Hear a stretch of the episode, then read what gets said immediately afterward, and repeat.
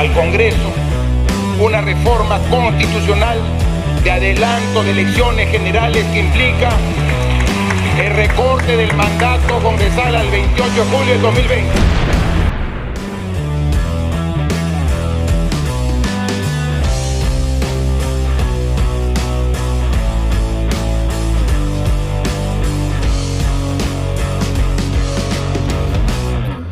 Hola amigo Pulpín, bienvenido al programa. Soy Raúl, como siempre. Antes de empezar, dale clic a ese botón, golpea la campanita, suscríbete al canal, recuerda que estás aquí bajo tu propio riesgo y que puedes acompañarnos y apoyarnos también en patreon.com barra Raúl como siempre o escucharnos en Spotify en nuestro podcast. Ya, y este va a ser un programa largo porque ya hace rato que estoy que hago programas muy lights. Em, mi mujer me preguntaba cuál es la importancia real de la filosofía, ¿no?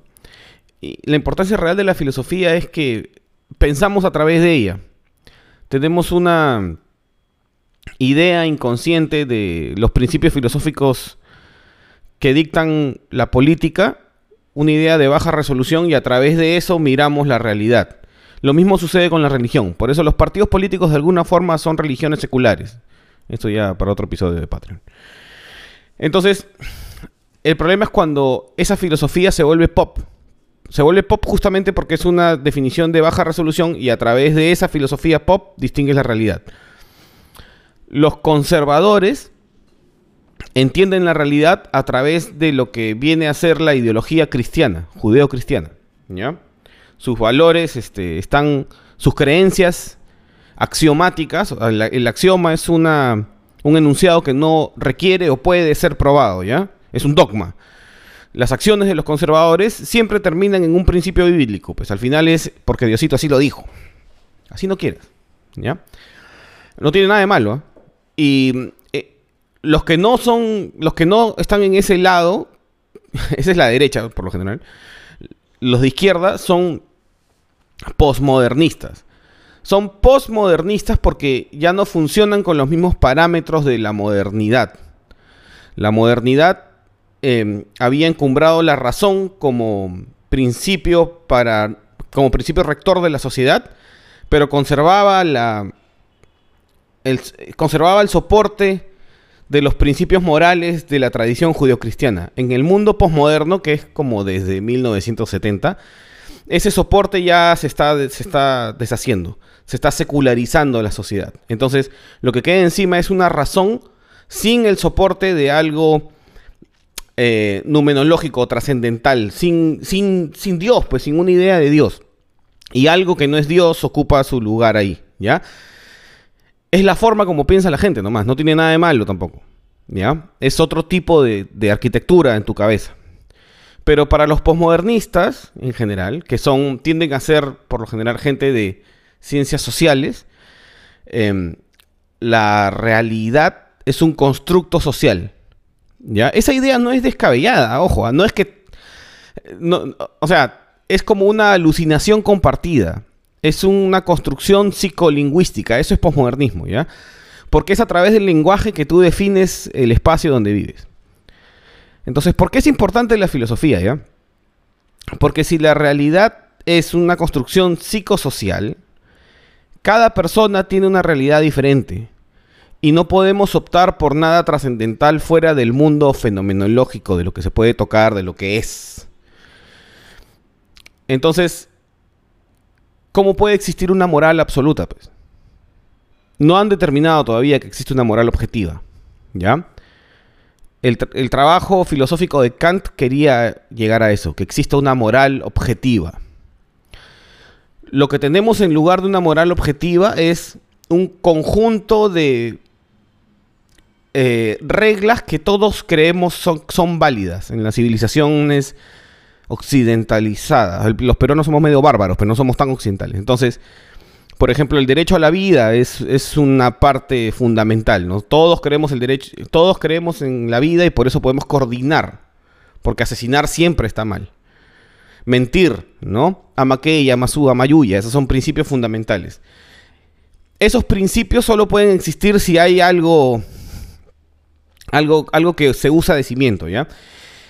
En la civilización postmoderna, ya se asume que puede que exista algo trascendental que le dé soporte a esas cosas, pero no es una empresa que el ser humano pueda perseguir. O sea, no, si es que existe algo trascendental que le da soporte a, esas, a esas cosas, el hombre no puede acceder a ella. Por lo tanto, la moral es relativa, pues. Si la moral es relativa, los principios que están soportados en la moral también son relativos. Entonces, la vida no es un derecho. ¿Eh? El hombre no es un fin, es un medio. Entonces, yo puedo hacer una marcha en la calle y si se mueren cuatro gatos, no importa, porque el fin justifica los medios. ¿Se entiende? Es otro tipo de. Eso es otra moral, pues. ¿Ya? La, la gente de derecha quiere, que, quiere creer que la moral es absoluta y objetiva, porque eso, esa creencia es la que le da soporte al Dios de los cristianos, que es Dios, justamente. Pero el solo hecho de que exista alguien que, que, que, no quiera creer en esa moral objetiva y tenga otros principios rectores axiomáticos, ya demuestra que la moral es relativa, pues. ya no, no todo, no para, para todas las civilizaciones no han sido sagradas las mismas cosas siempre. No hay ese patrón de comportamiento. Tienen que leer este, la historia de la civilización de Will Durant. Son 11 tomos de mil páginas. Diviértanse. Eso, esas ideas complejas se filtran en la sociedad a través de historias, a través de los relatos. La Biblia es un gran relato, es un compendio de libros. El Capital de Marx y todos los libros de Lenin, estos son también un tipo de, de compendio de, de, de, principios rectores para la civilización que vendrá, te los aseguro. Y eso se filtra en la. va chorreando en la civilización. Y la gente empieza a cambiar el status quo, ¿no? Que decía que la razón se apoya en un principio rector este, de tradición judio-cristiana, a un a una forma de pensar donde la razón es secundaria a lo que yo siento, a lo que yo siento, y no necesito un soporte de nada que no pueda probar con la ciencia. Entonces las ciencias, no sé si se dan cuenta con lo del COVID, es una especie de ídolo. ¿No? Eh, es bien extraño. Y eso se, eso se proyecta en la sociedad, pues, en las leyes. Porque si la realidad es una eh, construcción psicolingüística, entonces cualquier cosa puede ser, puede ser real. ¿Ya? Y ahí entran, por ejemplo, los temas de género. Cualquier cosa es real. Las soluciones a esas cosas son bien fáciles. ¿ah? Por ejemplo, en vez de estarse peleando si eres, no eres, si esto, si la mujer, si esto, en vez de poner masculino femenino, pones tu cromosoma en el DNI y se arregla. Pero los conservadores tienen. Eh, tienen resistencia a esas cosas, pues. No es tanto a cambiar, es a la velocidad del cambio. Y eso es lo que yo creo que no entienden los progresistas.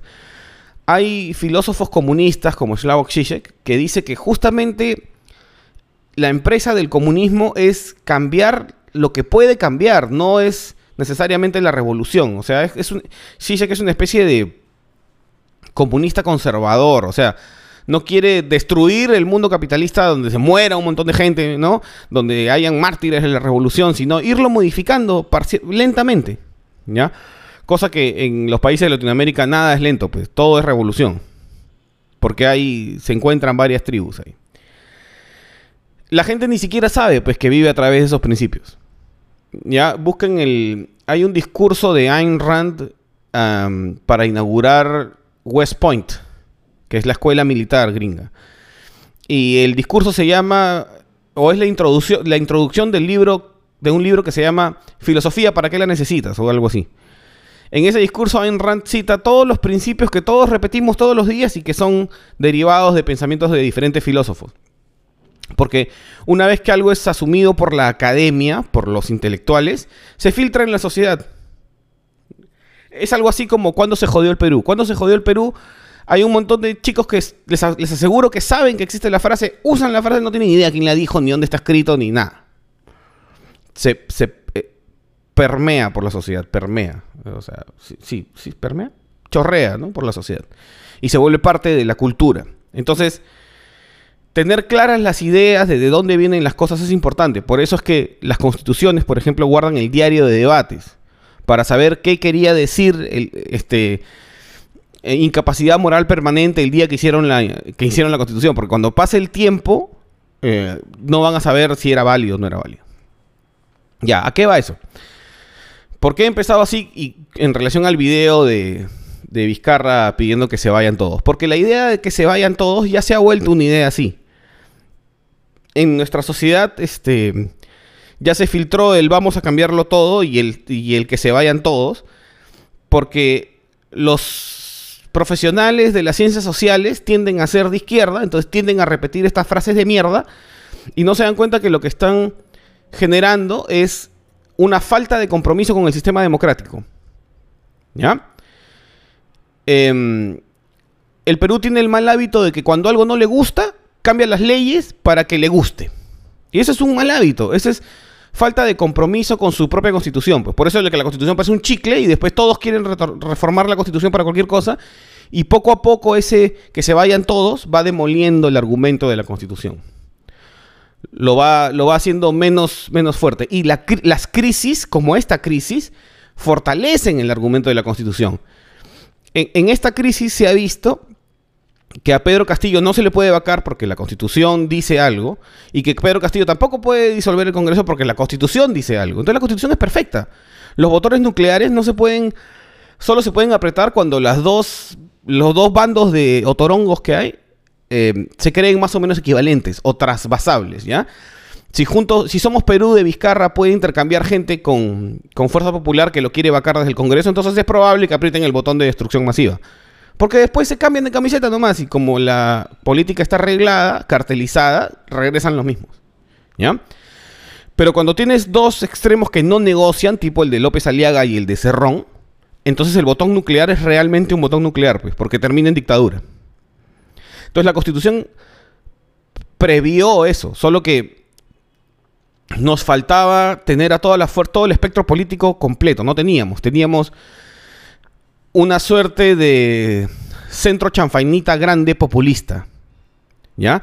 En todos los países hay eso, solo que en nuestro país no estaba cercado por las fuerzas radicales. No habían comunistas ni conservadores neofascistas. Ahora que hay, están empujando al centro chanfainita a que no haga lo que suele hacer, pues, que es borrón y cuenta nueva.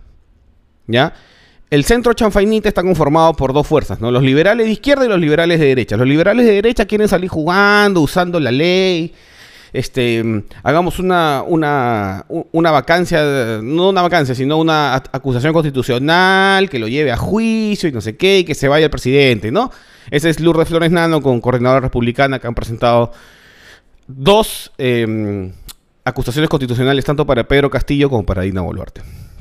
Los de izquierda, los, los liberales de izquierda, quieren calle, quieren salir a marchar, a cantar, a lavar banderas, a poner los calzones en sangre y todo. ¿Para qué? Para que se vayan todos. ¿Por qué? Porque en este Congreso y con ese presidente no tienen participación política alguna, pues. Todo lo que han avanzado de progresía en los últimos 20 años se va a ir al carajo porque el Perú, la nación, votó por un gobierno conservador. A la final llegaron dos conservadores. Y eso es algo que la progresía no puede aguantar. Entonces, ahora empieza la batalla por que se vayan todos, que se vayan todos. Entonces, hay dos cosas que no pueden pasar. No pueden, o sea, un Congreso electo no vaca a un presidente electo, ¿ya? No presiona el botón nuclear, no importa por qué. Entonces, Castillo no se puede ir, pues. Tenemos que aguantar ese sonzonazo, aunque sea un rehén. Tiene que ser un rehén de la democracia. Entonces, el Premier tiene que ser un demócrata que lo amarre y que lo haga firmar nomás, ¿ya? Pero si llegara el caso en que van a sacar a Dina y a Pedro Castillo, también se tiene que ir el Congreso, pues. Se tienen que ir juntos, pues se tiene que disolver el, gobierno porque fracasó. Y eso es malo, pues. Porque en las elecciones que vengan, ya están dando pena este, los liberales de izquierda, los caviares, ya están dando pena y lo que van a hacer es de nuevo, somos los justos, los moralistas, Abelino Guillén generó la crisis, y, Anaí Durán hizo un buen trabajo, que es lo que están diciendo. Por amor de Dios, Anaí Durán tenía a, Lucía Albites, que es fidelista, viendo cosas internacionales en el Ministerio de la Mujer, ¿no? Jodan, pues. ¿No? Entonces van a ser los, los moralmente superiores nuevamente, ¿no? Y ahí es cuando se empieza a desconectar el país, pues porque el país es conservador. El país votó conservador. Votó por una izquierda conservadora. Ni siquiera conservadora, medieval. El país es medieval. Si el país es medieval, no puedes pretender tener un presidente LGBT, pues no, no, no. No. lo mejor que puedes optar es por tener un presidente conservador con ciertas ideas progresistas. O tratar de negociar con el que está en el poder. El problema de Pedro Castillo es que no negocia con nadie, pues. Contrariamente a lo que pensaban, que como era sindicalista iba a negociar, el gobierno es de Bermejo. Bermejo odia los caviares, pues. Porque para Bermejo los caviares y la derecha son burgueses y él es un comunista, tiene que destruirlos. Y la destrucción del modelo capitalista para los comunistas no es tan simple como solamente tomar el gobierno y quedarse 30 años durante la dictadura del proletariado. No, es mucho más profundo que eso, es, de carácter religioso. Quiere destruir la realidad capitalista. Quiere sacar, del, sacar de los cimientos el pensamiento occidental judeocristiano. Porque sin ese pensamiento no puede existir el mercado. Por eso es que Nicaragua, Cuba, Venezuela, siempre están bronqueados con la iglesia. Porque creen que la iglesia es un mecanismo más de poder que le da cimiento al capitalismo. En Nicaragua hay una iglesia nicaragüense, o sea, es una versión alterada del cristianismo, ¿no? En Cuba creo que ya ni hay. Este, China prohíbe por eso que entren, por eso controla internet, eh, por eso no, no, a los tibetanos que tienen, que conservan su religión, este, eh, original, ¿no? ¿Por qué? Porque todo lo que no sea materialista, o sea, todo lo que no sea duro, ¿eh? todo lo que sea que vaya más allá de lo fenomenológico, el mito, eh, la mitología o la, ceremonia, todo lo que le diga al hombre que no puede ser un medio, sino que él es un fin en sí mismo, va contra el colectivismo. Entonces debe desaparecer.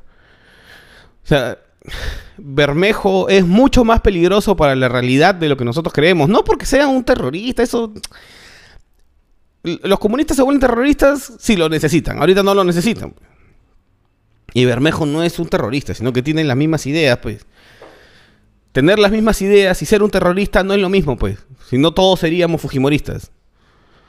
¿No? O sea, económicamente fujimoristas, porque el resto no hay. No existe fujimorismo más que, más que económico, ¿no? Y, claro, y, los fujimoristas también cambian de color conforme a lo que necesitan, ¿no? Para donde vaya el voto, para ahí van los fujimoristas. Este. Entonces, que no les quepa duda que, por ejemplo, no va a empezar el año escolar en abril. No va a empezar el año escolar en abril. Porque tres años de, tres años de colegio son tres años que los chicos no van a haber aprendido justo esa narrativa que sostiene el capitalismo. Entonces, ¿qué cosa los va, qué cosa va a llenar ese hueco? la televisión, la radio, internet, que está plagado de posmodernistas hablando de que todo es una construcción social, de que la vaina es fluida, de que la propiedad privada es el problema, y con tres años de no colegio están listos, pues. Entonces, que no les quepa dudas que si el gobierno persiste, este, se va a ir para eso, ¿no? Pero Castillo, pues, ni cuenta se da. Él es conservador. Bermejo no sé si sea conservador. Ellos son conservadores en la medida que les sirva para la revolución. Porque la revolución es una vaina religiosa. Es como la segunda venida de Cristo. Así es. Así de loco es. Pero, eh, piénsenlo de esta forma, ¿no? Al, al, cristianismo. El cristianismo surgió en una provincia ocupada por el Imperio Romano. Y le tomó 200 años volverse la religión del emperador romano. O sea, es como si es como, es, como si la religión. Ah, es como que. Es como que la religión del Tíbet. En 200 años se vuelve la religión de todos los chinos. Por eso es que los chinos, sabiendo eso, atacan el Tíbet. Esa es la revolución cultural de Mao. Mao quemó el pasado, la historia, la religión, todo lo que había en China antes de él, para que nada de eso, del pasado, pueda regresar y tumbar la revolución. Y hasta ahorita van, ahí están, ¿no? Entonces, este. E, e, esas son las cosas que hacen los comunistas, pues. ¿Ya? Y claro, ahora la rabieta es que se vayan todos. No, no, así no funciona. Para que funcione tienes que seguir la metanarrativa occidental judeocristiana, ¿ya? Entonces, tiene que morir. O sea, primero tenemos que clavarnos en la cruz, sufrir, morir, bajar a los infiernos y después resucitaremos. Pero primero tenemos que sufrir. Estamos en esa fase ahorita. Estamos en la fase en que sufrimos. La muerte no es, pues, ah, cambia la constitución y salgo jugando. No, la muerte es la, disolución total de la clase política. ¿Ya? Cuando ya no le puedas creer a nadie, cuando creas que ahí se acaba, ya, ahí va a surgir el, ungido, pues. Alguien va a surgir de donde todas las fuerzas democráticas digan, ya, esta es la persona que nos va a sacar jugando. Esa es la resurrección. Tienes que seguir ese argumento de la metanarrativa de Occidente para que se afiance el, el argumento de la Constitución.